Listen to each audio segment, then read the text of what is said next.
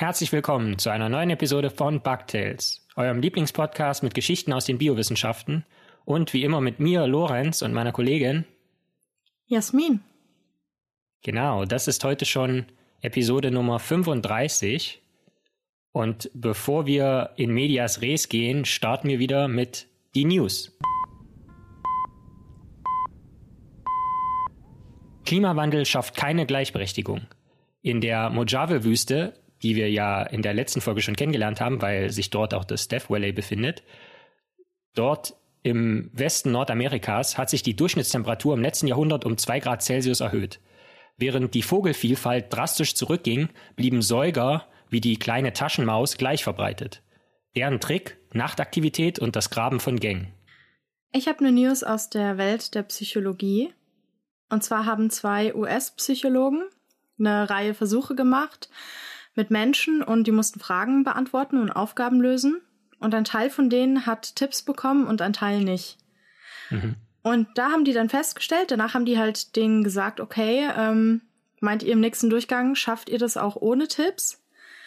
Und die Leute, die Tipps bekommen haben, die besser performt haben, haben halt als die, die keine Tipps bekommen haben, haben sich dann halt total überschätzt und gingen davon aus, dass sie im nächsten Durchgang ohne Tipps das genauso gut wie jetzt mit Tipps hinkriegen weil sie dann irgendwie diese Leistung, die sie gebracht haben, plötzlich als ihre eigene Leistung sahen und gar nicht mehr so auf dem Schirm hatten, dass, äh, dass sie ja Hilfe bekommen haben. Das heißt, wer Tipps bekommt, der neigt dann dazu, das eigene Können zu überschätzen.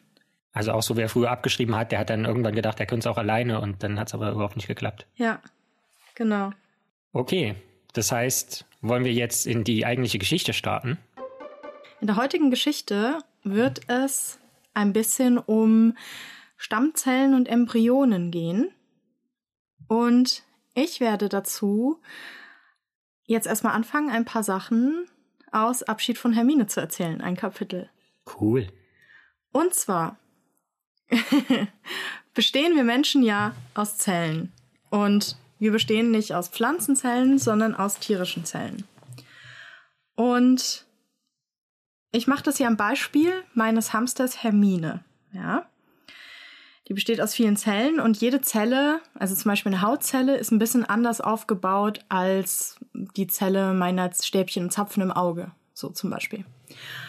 Und um einen ganzen Hamster zu bilden, braucht man sehr viele Zellen. Aber nicht nur sehr viele, sondern natürlich auch ganz bestimmte Zellen. Für das Wachstum meines Hamsters Hermine sind Prozesse wichtig, die sich im Laufe ihres Lebens häufig immer wieder wiederholen werden. Und der wichtigste Vorgang ist dabei die Zellteilung und dann natürlich auch dadurch, dass sich die Zellen teilen, immer mehr werden, die Zellvermehrung, was wir in der Fachsprache Proliferation nennen. Doch Zellvermehrung allein macht ja noch keinen Hamster, sonst wäre Hermine nur ein unförmiger, kleiner, schwabbeliger Zellhaufen. Wenden wir uns also dem zweiten wichtigen Vorgang zu, der Zelldifferenzierung.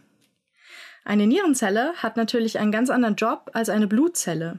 Jede Zelle in Hermines und auch in unseren Körpern hat eine eigene Spezialisierung, genau wie ich jetzt irgendwie Biologin, Schriftstellerin bin und du, Lorenz, du bist halt Biologe und Poetry Slammer und irgendwie auch Mathematiker und ganz viel.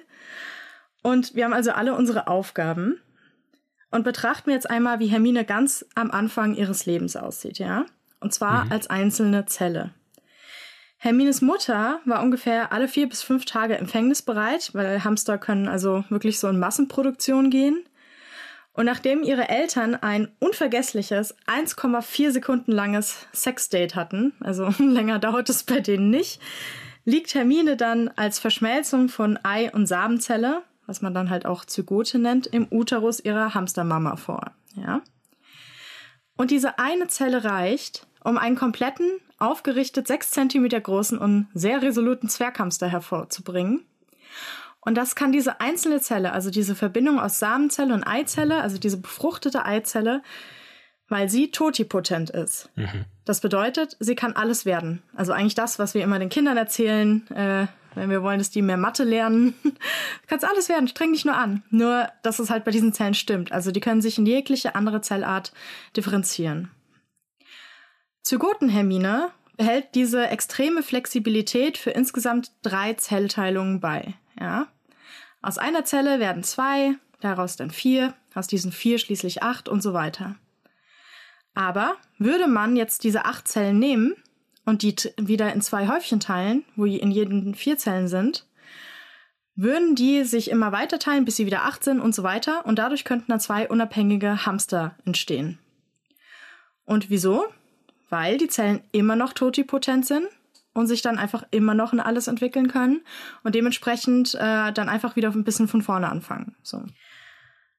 Diese extreme Flexibilität, ja, verliert dieser kleine Zellhaufen aber im Laufe der Teilungen.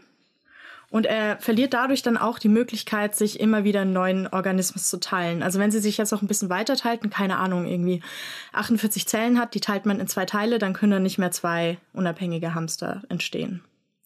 Weil die nur noch pluripotent sind. Also nicht mehr toti, alles, mhm. sondern pluri, viel. So, ist aber immer noch ganz schön viel. So. Ja, ein zweiter Hamster kann jetzt wie gesagt nicht mehr draus entstehen, jedoch können sich diese Zellen auf alles Mögliche spezialisieren. Sie können zu Nierenzellen heranreifen oder zu Herzzellen. Sie können die Wände der Blutgefäße bilden oder unseren Sehnerv, sind also noch so für alle Gewebetype offen. Und wenn sich diese Zellen dann für den Weg entschieden haben, verlieren sie auch ihre Pluripotenz und spezialisieren sich noch etwas mehr. Das heißt, sie werden zu organspezifischen, multipotenten Zellen, die wir in der Wissenschaft als adulte Stammzellen kennen. Und vielleicht has, habt ihr ja schon davon mal was gehört, Lorenz ganz bestimmt. mhm. Und diese Zellen haben sich dann schon, die sind schon ein bisschen weiter, so in der Berufsplanung und haben sich für ein Organ entschieden und sind dann auch relativ festgelegt auf dem Bereich, wenngleich auch noch nicht so genau auf welche Zelle. Ist ein bisschen so, als hätte ich jetzt Biologie studiert und ähm, suche dann einen Job irgendwo in der Biologie, aber eine Mathematikerin wird dann eher nicht mehr aus mir. so, ja. Also sie sind relativ flexibel und relativ festgelegt beides, weil relativ in neueren Forschungen hat man halt entdeckt, dass man aus einer adulten Blutstammzelle durchaus wieder eine Knochenstammzelle machen kann, wenn man sie in die entsprechende Umgebung verpflanzt. Also man sieht, bisschen Flexibilität ist doch noch da. Das klingt dann immer so extrem also Science-Fiction-mäßig, oder? Weil man nennt das ja dann so dieses Umprogrammieren und das klingt ja sehr technisch. Aber wie du es gerade richtig ja. gesagt hast, ist ja eigentlich nur die in so eine Nährlösung zu schmeißen. Genau, also umprogrammiert wird da nichts, sondern man wird einfach irgendwie in eine andere Abteilung versetzt sozusagen und da wieder eingearbeitet. so. Aber im gleichen Unternehmen. Hm. So. Also unsere Zellen haben sich jetzt auf ein Organ spezialisiert und dort entwickeln sie sich dann zu den sogenannten Vorläuferzellen, was eine Vorstufe der fertig spezialisierten Organzelle ist. Also die sind schon ziemlich weit dann in der Ausbildung, aber haben ihren Abschluss noch nicht. Und erst im darauffolgenden Stadium können die Zellen dann endlich ihrer wahren Bestimmung folgen und legen sich für immer fest, kriegen also ihre, ihren Abschluss und alles und arbeiten dann für immer als, was weiß ich, äh, medizinisch-technische Assistentin oder so. Und diese ausgereiften Organzellen nehmen sofort ihre Arbeit auf und können sich selbst nicht mehr teilen, weil quasi ihre wilde Teenie-Zeit vorbei ist und sie nun ausgewachsene und verantwortungsvolle Mitglieder der Zellgesellschaft sind. Das heißt, wenn sich Hermine versehentlich irgendwo das kleine Hamsterknie aufreißt, teilen sich die erwachsenen Hautzellen nicht, weil die sind in ihrer Karriereplanung schon so weit, dass eine Familiengründung jetzt keine Option mehr ist, sondern es teilen sich die ebenfalls immer noch dort vorhandenen Vorläuferzellen, die sogenannten Progenitorzellen, von denen ich eben gesprochen habe, damit das Loch in der Haut geschlossen und das Knie schnellstmöglich wieder von intakter Haut bedeckt wird. Ist also so ein bisschen so, die fertig ausgebildeten, die können sich dann nicht nochmal irgendwie nochmal weiterbilden oder sowas, sondern da sind überall noch Azubis und die bildet man dann fertig aus. So. Und diese ganzen Prozesse, die ich eben beschrieben habe, finden wir jetzt nicht nur in der Entwicklungszeit, also während des Heranwachsens, so, sondern Zellteilung, also die Vermehrung, die Differenzierung, also die Entscheidung, wo die Zelle dann was zu suchen hat, und das Wachstum begleiten uns unser Leben lang, was natürlich sehr wichtig ist. Mhm. Denn durch diese Vorgänge können sich unsere Organe regenerieren und wenn sich der Friseur dann verschnitten hat, wissen wir, während wir so tun, als ob wir die neue Frisur richtig toll finden, dass wir nicht für immer so rumlaufen müssen, ja? Denn Haare wachsen nach. Ich finde den Gedanken auch ziemlich aufmunternd, weil wenn man sich immer mal so minderwertig fühlt oder so und nichts auf die Reihe kriegt, dann kann man sich sagen, naja, man ist ja trotzdem Repertoire aus so vielen Spezialkräften letzten Endes, die alle irgendwie ihren Job machen. Einfach nur, weil man existiert. Es ist nicht alles schlecht. Ja. Also ich nehme jetzt auch mal Zeit, jetzt hier so in diesem Kontext mit so einem ganz bestimmten Mythos aufzuräumen. Lorenz, bestimmt hast du doch auch schon mal gehört oder gelesen, dass sich der menschliche Körper alle sieben Jahre komplett erneuert.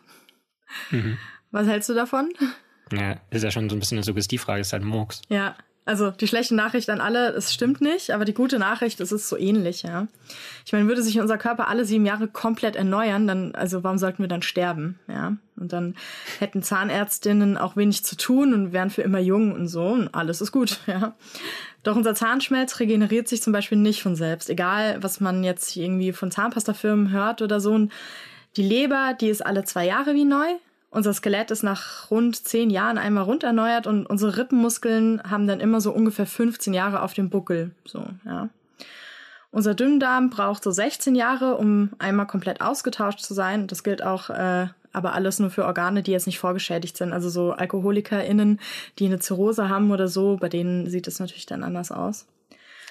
Und recht eilig mit dem Regenerieren hat es unsere Haut, weil die erneuert sich alle zwei Wochen.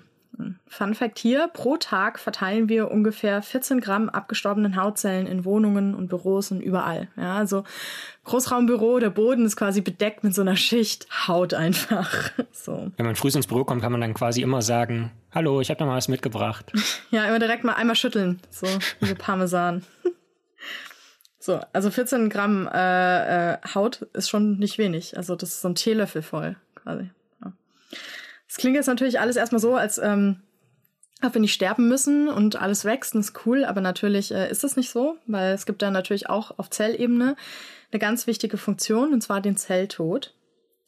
Würden jetzt die Zellen in uns oder in Hermine für immer weiter wachsen, ja, werden wir irgendwann komplett überwuchert. So, also wenn wir einfach so ein immer größer werdender, unförmiger Zellhaufen. Und wären die aber irgendwann fertig und würden niemals absterben, müssten wir halt mit uralten Zellen rumlaufen, die an allen Ecken und Enden quietschen, total ineffizient sind und so. Ist also klar, Zellen können nicht ewig leben, ja. Und damit in Hermines und in unserem Körper ein gleichmäßiges und gut organisiertes Entstehen, Wachsen und Absterben von Zellen möglich ist, hat sich die Natur dafür auch etwas Schlaues einfallen lassen, und zwar den kontrollierten Zelltod durch Apoptose. So, Früher in der Schule habe ich gelernt, programmierter Zelltod, aber ich finde die Beformulierung eigentlich nicht so gut, weil ähm, das ist ja nicht programmiert in dem Sinne, sondern kontrolliert. Das heißt, programmiert, mhm. ähm, ich meine, die Apoptose ist super wichtig für die Entwicklungsprozesse im Körper und so. Und ohne das gezielte Absterben der Haut zwischen unseren Fingern, zum Beispiel während der Embryonalentwicklung, hätten wir zum Beispiel alle noch Schwimmen heute so. Wobei, das wäre ja cool. naja. Auch Kaulquappen würden ohne Apoptose ihren Schwanz halt nicht abwerfen, sondern so als erwachsene Frösche für immer mit dem Gebimsel da hinten rumhüpfen. Und Apoptose kann aber auch durch äußere Signale ausgelöst werden. Deswegen finde ich programmiert blöd, weil das klingt ja so, als sei das immer schon von innen heraus, aber das stimmt nicht. Die Zelle kann den Vorgang zum Beispiel auch selbst starten, wenn sie merkt, oh, dass irgendwie die Teilung außer Kontrolle gerät, zum Beispiel durch Strahlung, irgendwas nicht stimmt oder so. Und dann kann die halt den Notschalter drücken und sich selbst töten, so, ja. Und der Zellinhalt fragmentiert und das heißt, die Zelle, die schrumpft dann so und wirft so Bläschen und Immunzellen kriegen das dann mit und entsorgen die dann. So, ja. Problem gelöst. Also wir sind wieder safe.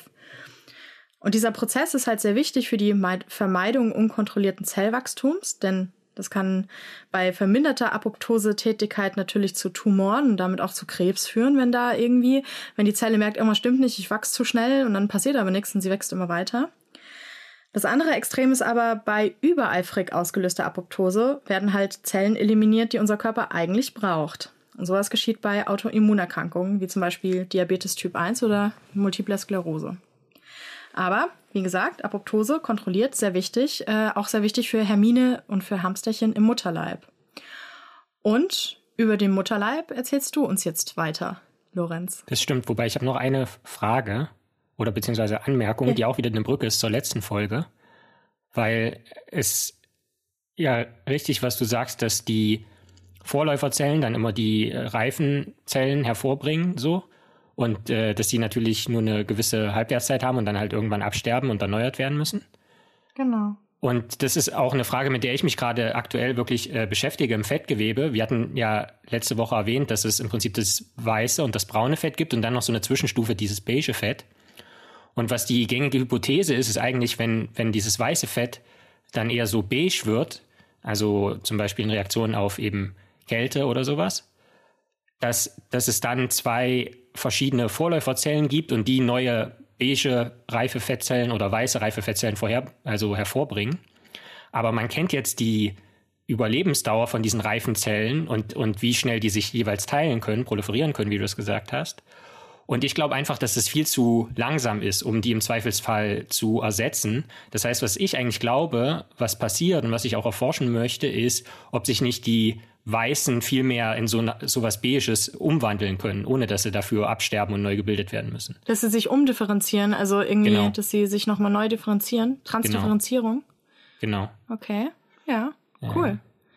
Bin ich mal gespannt, was dabei rauskommt. Forsch mal ein bisschen schneller, weil dann bis zur nächsten Auflage des Buchs äh, kann ich das ja noch anfügen. ja. Aber gut, dann erzähl uns jetzt du mal über äh, das Leben im Mutterleib oder im Uterus. Mutterleib ist natürlich so ein bisschen blöd, weil, also im Uterus. Ja, richtig. Ich finde es auch gut, äh, weil diese Aufteilung der Geschichte verdeutlicht jetzt auch einfach mal, dass es nicht immer so ist, dass du die Tiergeschichten und nicht die Zellgeschichten erzähle, sondern diesmal ist es einfach direkt unterschiedlich. Mhm. Um dem zumindest aber ein bisschen treu zu bleiben, möchte ich auch am Anfang beginnen. Es ist so ein bisschen so wie bei Hannibal Lecter. Wir starten Einzelzelle und aus einer Zelle wird dann ein kompletter, komplexer Organismus. Du hast ja schon gesagt, aus einer Zelle werden zwei, dann vier, dann acht. Und dann die, das 16 bzw. 32 Zellstadium ist bekannt als Morula. Das ist die Maulbeere. Man kann sich dieses Zellgefüge vorstellen wie eine Kugel, die dann allerdings einen Hohlraum in der Mitte entwickelt und in fortschreitenden Zellteilungsphasen zur Blastula wird, also zu so einer Art Ball mit relativ dicker Haut.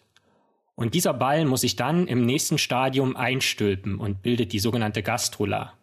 Und dieser Prozess der Einstülpung, den nennt man auch Gastrulation. Und das ist insofern wichtig, weil es uns hilft, das folgende Zitat zu verstehen. Also es gibt, äh, beziehungsweise es gibt auch diese Anekdote, ein Kumpel von mir wurde während seiner Doktorprüfung gefragt, ähm, was war der wichtigste Moment in deinem Leben? Und äh, die Antwort darauf liefert ein äh, Zitat von Louis äh, Wolpert, das ist ein Entwicklungsbiologe gewesen, der an der am University College in London äh, geforscht hat. Ich konnte ihn seinerzeit 2013 auf einer Konferenz auch mal persönlich treffen. Er war ein extrem angenehmer Zeitgenosse. Und von dem ist das Zitat überliefert, es ist nicht die Geburt, die Hochzeit oder der Tod, sondern die Gastrulation, welche in Wirklichkeit der wichtigste Zeitpunkt in deinem Leben ist. Okay. Und was im, in Sachen Louis Wolpert auch äh, noch interessant ist zu erwähnen, ist, Louis Wolpert hat ein Standardwerk in der Biologie geschrieben über Entwicklungsbiologie, das heißt auch wenig inspiriert Entwicklungsbiologie. Und wenn wir uns jetzt nicht an den Campbell angelehnt hätten und Bugtails nicht die Abenteuer der Campbell-Ritter wären, dann wären das die Abenteuer der Wolpertinger. Was natürlich auch cool wäre. Ja, ich dachte auch gerade die ganze Zeit, du sagst jetzt irgendwie so, ja, und der hat ein Standardwerk über, über Wolte, Wolpertinger. Es heißt äh, Rummo und die Wunder im Dunkeln und dann kommt raus, ist es Walter Mörs. Nein, also Louis Wolpert ist äh, im Januar 2021 leider verstorben. Aber äh, trotzdem Gastrulation, ein sehr entscheidender Prozess. Jetzt natürlich die Frage, wie weiß eine Eizelle oder dann der sich entwickelnde Embryo, wo oben und unten ist? Wir hatten ja erwähnt, diese Einstülpung muss ja an einer bestimmten Stelle stattfinden. Und diesen Prozess hat man verstanden durch Forschung an Froscheiern, also am Laich, hauptsächlich von einem Modellorganismus Xenopus levis, dem afrikanischen Krallenfrosch. Das ist also ein weiteres äh, Top-Modell in der Biologie, ein Modellorganismus, den wir vielleicht nochmal separat vorstellen werden. Und genau, die Frage ist also, wo findet dann diese Einstülpung statt? Und die Antwort auf diese Frage lautet an der Stelle des Spemann-Organisators, benannt nach dem deutschen Hans Spemann. Und ähm, im Englischsprachigen ist das äh, gar nicht so geläufig, aber ich kann mich noch daran erinnern, als wir Entwicklungsbiologie-Vorlesungen hatten im Bachelor, hat, also die waren nee, im Master sogar, obwohl die auf Englisch waren, wurde da also immer ganz stolz vom Spemann-Organisator gesprochen. Faktisch hat Hans Spemann tatsächlich für seine Forschung auf dem Gebiet 1935 alleinig den Nobelpreis für Physiologie oder Medizin erhalten. Und zwar für Transplantationsexperimente, die allerdings seine Doktorandin Hilde Mangold durchgeführt hat. Picture me shocked. ja. Hilde Mangold wurde 1800 äh, 98 in Gotha geboren, also in der Stadt, in dem Kreis äh, meine Familie heute immer noch lebt. Und sie studierte, das ist die Verbindung zu dir, unter anderem in Frankfurt am Main. Geil. Ich wurde auch schon immer unterschätzt. Unglücklicherweise ist sie bei einem Brandunfall 1924 bereits gestorben. Das heißt, sie hätte auch gar nicht den Nobelpreis äh, kriegen können, weil der nicht posthum verliehen werden kann. Aber es ist, sind, ich habe zumindest auf der deutschsprachigen Wikipedia-Seite über Hilde Mangold gelesen, dass der Hans Spähmann sich auch sehr aufgedrängt hat und auf ihre Dissertation auch seinen Namen noch geschrieben hat, obwohl sie halt eben diese Experimente gemacht hat und so weiter und so fort. Ich meine, generell ist es ja so, dass bei wissenschaftlichen Veröffentlichungen gibt es ja immer sozusagen einen Erstautor oder eine Erstautorin, die die eigentliche Arbeit gemacht haben. Und dann die, die hinten stehen, die LetztautorInnen, das sind ja meistens nur die, die das sozusagen koordiniert haben oder die im Zweifelsfall den Laborplatz zur Verfügung gestellt haben. Aber das sind halt auch immer die Personen, die dann die Nobelpreise kriegen. Also, ähm, das ist halt irgendwie einfach so. Naja, aber was waren das jetzt für Experimente? Nun, das Gewebe wurde an der Stelle herausgeschnitten, wo später, wo man wusste, dass später die Einstülpung stattfand, weil das so ein bisschen gräulich ist.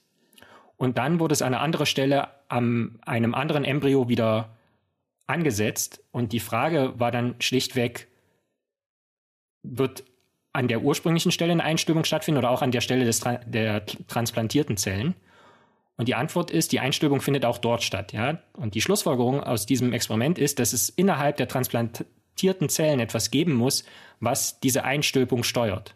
Und es nicht etwa aus der Umgebung kommt, ja. Also so ein Embryo ist nicht irgendwie zentral verwaltet, dass dann irgendwie gesagt wird, okay, hier an der Stelle muss das jetzt kommen, von außen verordnet wird, sondern es ist so ein bisschen so, als würde man Bayern transplantieren, ja, und dann würde sich Bayern einfach immer abwiegeln oder so. Bayern transplantieren, Bayern so, ja, endlich, wir, wir sind ein Freistaat.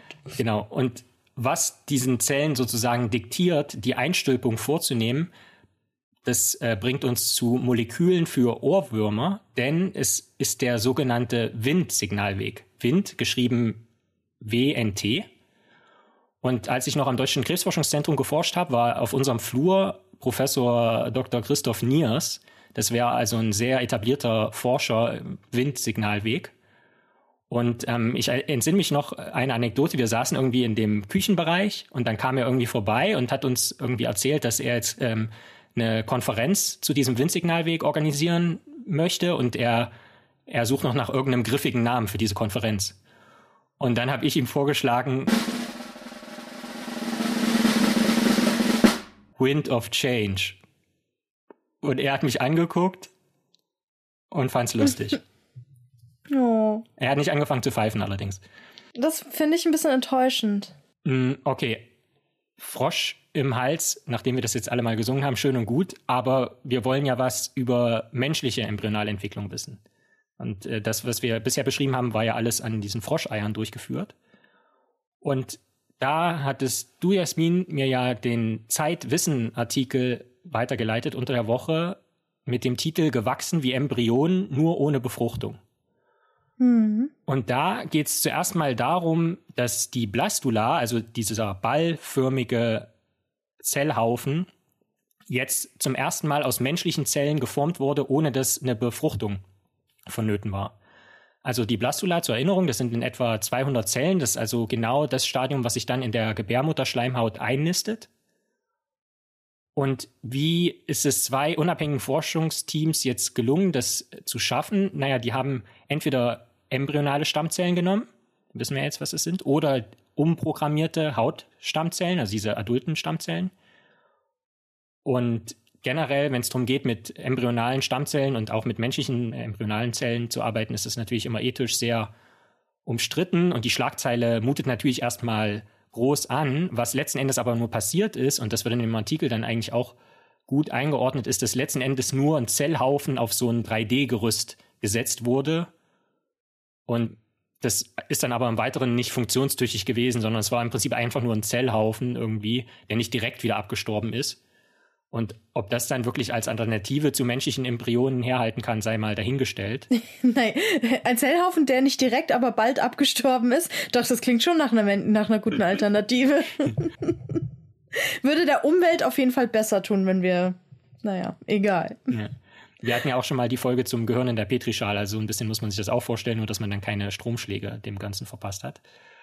Und was sich die Forscherinnen und Forscher dann davon allerdings erhoffen, ist, dass man ein bisschen besseres Verständnis erlangt, warum sich manche befruchtete Eizellen in die Gebärmutterschleimhaut einnisten und manche nicht. Aber wie gesagt, hier ging es ja überhaupt nicht mit einer befruchteten Eizelle los. Also es ist schon alles irgendwie ein bisschen weit hergeholt und recht umstritten.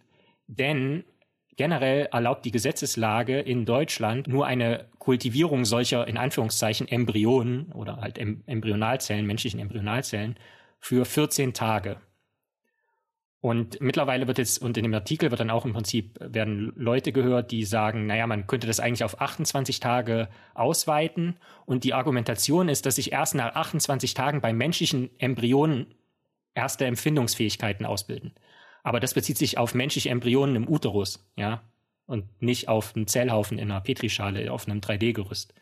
Also das ist alles, so, so sehr ich beide Seiten verstehen kann, aber die Argumentation an sich ist irgendwie ein bisschen äh, wenig stichhaltig. Gut, nun können Embryonen aber auch außerhalb der Gebärmutter heranwachsen. Man kennt das dann im, im späten Stadium ja bei Frühgeburten. Also ich beispielsweise auch wurde für acht Wochen nach der Geburt noch fertig gebacken in so einem Brutkasten. Oh. Aber frühere Stadien kann man natürlich besser untersuchen in der Maus. Und das ist jetzt passiert. Und ähm, da möchte ich auf die Arbeit eines geschätzten Kollegen verweisen, Alejandro Aguilera Castellón, der in dem Labor von Professor Jakob Ranner ist, hier am Weizmann-Institut. Und das ist ganz interessant, weil die haben eine unkorrigierte, aber schon gesetzte Version ihrer Arbeit in Nature veröffentlicht, diese Woche oder letzte Woche. Und zeitgleich mit dieser Veröffentlichung, da wird also direkt darauf hingewiesen, ja, das ist jetzt noch, also da ist noch die finale Korrektur, steht noch aus, die Abbildung und der Text können sich noch geringfügig verändern, aber wir wollen der wissenschaftlichen Gemeinschaft das im Prinzip zeitnah zur Verfügung stellen, wird da von Nature verlautbart. Zeitgleich mit dieser Veröffentlichung kamen direkt Artikel in der New York Times, dieser Zeitartikel greift die Arbeit auch auf, und in diversen Weizmann-Newslettern. Und äh, das sagt schon viel darüber aus, wie Forschungsergebnisse heutzutage im Prinzip vermarktet werden, gerade wenn es um so ein mindestens ethisch umstrittenes Experiment geht. Ja. Wovon, wovon reden wir hier? Nun, es wurden Mausembryonen ex utero, also außerhalb des Uterus, kultiviert. Generell kann man Mausembryonen in der Petrischale an sich nicht länger kultivieren, die sterben relativ schnell ab, das hatten wir eben schon angesprochen. Aber was dem Team jetzt gelungen ist, ist, dass in einer frühen Phase nach der Einnistung der Blastula, aber vor Beginn der Gastrulation, das ist bei der Maus fünfeinhalb Tage nach der Befruchtung, können die Mausembryonen im Prinzip aus dem Uterus der Maus entnommen werden und dann außerhalb des Uterus kultiviert werden. Nur mal, um das einzuordnen, Jasmin, weißt du, wie lang so eine Mausschwangerschaft ist? Ähm, einen Monat oder so. Also bei Hamstern sind es 19 Tage. Mhm, bei Mäusen sind es 21 Tage in etwa. Okay, ja. Genau. Und nach fünfeinhalb Tagen, wie gesagt, werden die Embryonen entnommen und kommen dann in eine, in ein, wie soll man es nennen, ein, ein Uterus-Roboter. Und zwar ist das ein, sind das rotierende Fläschchen mit Nährlösung. Und dort können sie für fünfeinhalb Tage kultiviert werden und überleben, bis zur Entwicklung der hinteren Gliedmaßen. Und äh, leider ist das Ganze hinter Bezahlschranken versteckt. Das heißt, wir dürfen die Bilder nicht zeigen, aber diese Apparatur, dieser Roboter Uterus, sieht schon sehr, also mutet sehr lustig an. Das ist im Prinzip nur so ein Rotor, an dem so kleine, in dem so kleine Fläschchen sind mit so ein paar Schläuchen, ja. wo dann eben Gas zugeleitet werden kann und Nährlösung. Das ist ein sehr mechanisches Konstrukt, was man eben genau programmieren kann. Am Anfang darf es noch nicht schütteln, dann muss es ein bisschen schütteln. Und als ich das gesehen habe, musste ich direkt an eine Kurzgeschichte denken, nämlich Daisy's Patent Automatic Nanny das ist ein bisschen ein anderer Twist von dem Ganzen, kann, kann man sich aus dem Titel vielleicht schon ableiten. Äh, geschrieben mhm. wurde die von Ted Chiang und ist unter anderem erschienen in seiner Sammlung von Kurzgeschichten Exhalation Stories, äh, werde ich auch verlinken. Ähm, kann man sich vielleicht mal zur Gemüte führen. Aber unabhängig davon, wie das jetzt aussieht oder woran das erinnert, ist die Frage, funktioniert das Ganze? Wir werden auf jeden Fall ähm, da auch den, einen Artikel zu verlinken, weil da sieht man auch das Bild und den kleinen Embryo im Artikel. Ah, okay. Also, das, ja. ja. Sehr gut. Also wie wurde getestet, ob das funktioniert? Na, zum ersten Mal Überleben. Das bringt uns zum Bug der Woche. Denn der Bug der Woche war nach sechs Tagen in Kultur starben die Embryonen leider ab, weil die Nährstoffversorgung dann in dieser künstlichen Gebärmutter in Anführungszeichen nicht mehr ausreichte. Aber was man bis dahin gemacht hat, man hat eben zu allen verschiedenen Zeiten hat man diese Embryonen entnommen, hat Bilder gemacht und hat dann hat auch die einzelnen Zellen dann verglichen, ob die wirklich sich so ausspezialisieren, wie du das angesprochen hast, wie man erwarten würde. Und man hat all diese Ergebnisse immer verglichen mit der sozusagen mit Embryonen aus der Bio-Gebärmutter. Also mhm. die herangereiften Embryonen aus einer Maus, aus einer trächtigen Maus. Ja, wir müssen mal in einer anderen Folge, das will ich noch mal erzählen, die ganze Entwicklung des Embryos im Uterus. Ja, das will ich noch mal ganz nacherzählen, aber ich hoffe, dass äh, die Leute jetzt hier auch schon ein bisschen was mitgenommen haben. Ja, man, man muss dazu sagen, vielleicht zur Entstehungsgeschichte dieser Geschichte, dass wir halt beide sehr erstaunt waren und verblüfft über diese Veröffentlichung. Die mit dem Maus. Und dann, wir hatten eigentlich eine andere Folge geplant und dann ist, hat, hast du, Jasmin, mir ja angeboten, dass wir vielleicht das irgendwie vorziehen können. Ja. Ähm, insofern war das jetzt sehr zentriert natürlich irgendwie darum, aber es gibt natürlich, wie du Macht richtig sagst, noch so viel mehr zu erzählen. Ja, so, wir können jetzt nicht hier fünf Stunden Podcast machen. Aber die andere Folge machen wir nächstes Mal und da wird es wieder äh, flatteriger und so. Mhm. Also von meiner Seite aus wird es tierischer. Von, ja, von meiner Seite aus menschelt es dann wieder eher ein bisschen. Ja, siehst du? Aber es flattert auch in gewissermaßen, ohne da jetzt zu viel verraten zu wollen. Okay, jetzt bin ich neugierig. Hm. ähm, hast du eine Frage? Ja. Okay. Und zwar, nachdem wir jetzt ja schon den Roboter-Uterus hatten, hätte ich die Frage jetzt mal von der Geburt vielleicht abgesehen, da haben wir jetzt auch schon Tendenzen gehört in vergangenen Folgen. Welchen Körperprozess würdest du gern auslagern? Menstruation. Was für eine Frage. So, nee, ich finde Menstruation so toll. Hm. nee, die will ich nicht teilen. Immer diese Schmerzen, die Qualen, Blut läuft aus dir raus. Ja, das würde ich gerne outsourcen. Und ähm, ich finde eigentlich auch Sport. Nein. Als Körperprozess. ja. Nee, ich finde Verdauung auch sau nervig. Ja. Das zieht auch voll viel Energie vom Gehirn ab. Das ist einfach mega. Dauernd muss man was essen, dann will es wieder raus. Dann muss man irgendwie pupsen, weil man zu viel Bohnen gegessen hat. Dauernd ist irgendwas. Ja, ist nie Ruhe. So, ich hab Hunger, äh, das, was du gegessen hast, war zu sauer. Ähm, ja, oh, jetzt hab ich Durchfall. Oh, ja, oh, du hast ganz schön viel Kohlrabi gegessen. Mein Körper so, ja, jetzt muss ich die ganze Zeit pupsen. Oh, oder man ist unterwegs, oh, ich muss aufs Klo. Nee, ey, wirklich. Furchtbar. Und dann bist du einen Tag damit durch und am nächsten Tag alles wieder von vorn finde ich unfassbar nervig. Ja, wo, also ich, Verdauung wäre auch mein Prozess. Allerdings finde ich den ersten und den letzten Teil gar nicht so schlimm. Also so essen und auf dem Klo sitzen ist ja irgendwie okay, aber so dieses Zwischending, wenn das einem einfach nur im Bauch rumliegt und so und wenn man nicht schlafen kann im, im Zweifelsfall oder überhaupt. Nee, ich fände es geil, wenn ich, wenn ich das komplett outsourcen könnte. Komplett? So. Ja, auch, ich meine, wenn ich dann nicht, dann würde ich ja gar nicht wissen, was ich verpasse, wenn ich auch Essen outsource. Ähm, ich meine, Essen macht Spaß, aber es muss dann ja raus wieder. so, so, und das ist einfach, oh, auch diese Planungsunsicherheit dann jetzt irgendwie, dann will man irgendwie wandern gehen oder so. Und auf einmal muss man auf Toilette. Das ist einfach, oder man liegt im Bett und schläft gerade ein, auf einmal sagt die Blase so, hey, ich müsste noch mal.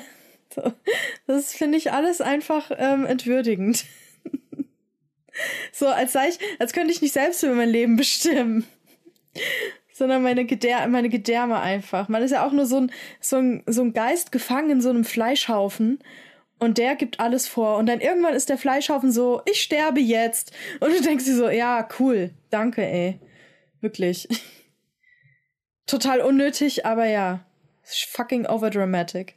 Man muss sich mal überlegen, wenn man jetzt keine Zeit mehr verschwenden müsste für Essensbeschaffung, Zubereitung, ja, Verdauung. All das. Ja. Wie geil. Also ohne Scheiß. Einfach in Zug fahren, zehn Stunden, ohne auf diese ekelhafte Zugtoilette zu müssen. Es würde keine Toiletten mehr geben, quasi. Ja. Eine Welt ohne Toiletten. Als Alternative würde ich das sonst auch gerne bei meinem Hund outsourcen. Also, äh, dass sie das nicht mehr machen muss. Das fände ich auch gut. Also, je älter sie wird, umso belastender wird's. ja, aber was hast du, Verdauung, was würdest du noch? Ich habe gerade überlegt, was gäbe es denn sonst noch? Also denken, natürlich würde ich irgendwie nicht auslagern wollen. Das war manchmal irgendwie. Sex? Sexuelle, alles was mit Sex, vielleicht auch nicht schlecht. Dann ist man nicht so beeinflussbar, wenn man jegliche Sexuelle. Aber das muss dann, müssen beide Partner dann machen, sonst wird es schwierig. Wo warst du ja. nach? Ich äh, bin mal kurz äh, auslagern. ja. Also wenn beide Partner das dann aus, outsourcen, dann wäre schon an, ja. Wobei Sex ist auch nicht so mega viel Zeit. Ist ja eh dann nicht tagsüber oder so. Ja, gut, gut, andererseits doch. Ja, aber ich finde trotzdem, Verdauung ist stressiger. Ja. Was gibt's noch? Ich fände gut, also ich finde auch gut zu schwitzen, weißt du? Aber das hm. braucht man halt für die Temperaturregulation. Aber wenn man hm. Temperaturregulation an sich outsourcen könnte, fände ich es auch nicht schlecht. Nie wieder schwitzen oder frieren. Vielleicht könnten wir einfach um auf Hecheln umstellen oder so. so wie Hunde. Und Vögel, die hecheln auch. So, stell dir mal vor, sitzt du so eine U-Bahn, alle so. das wäre mega lustig und fucking eklig, aber. Mhm. Naja, gut. Aber dann. Äh, cool, wenn bei der nächsten Folge ist mein neues Buch draußen. Abschied von Hermine. Wenn ihr Zellen gut findet und Hamster und Quallen und Nacktmulle und Bäume und Pilze, dann solltet ihr euch das holen. Und Star Trek. Ähm, gern. Und Star Trek, genau. Herr der Ringe auch. Was kommt noch vor? Cyborgs? Kommt Star Wars drin vor? Nee. Aber es, ich habe zum Beispiel auch eine Borg-Hermine gezeichnet, also ein, Borg, ein Hamster, der bei dem Borg ist. also äh, bestellt es euch sehr gerne vor, weil äh, die Woche drauf ist ja Lockdown. In Deutschland muss man, braucht man immer Anlauf. Also wir machen nicht jetzt Lockdown, weil gerade alles exponentiell ist, sondern in der Woche dann. Ja? Und das heißt, wenn ihr es jetzt vorbestellt, dann kriegt ihr es pünktlich noch, bevor die Geschäfte alle wieder zugehen. Also. Gut, dann war das das Outro. Und ähm, wir hören uns in zwei Wochen wieder. Bis dann. Macht's gut.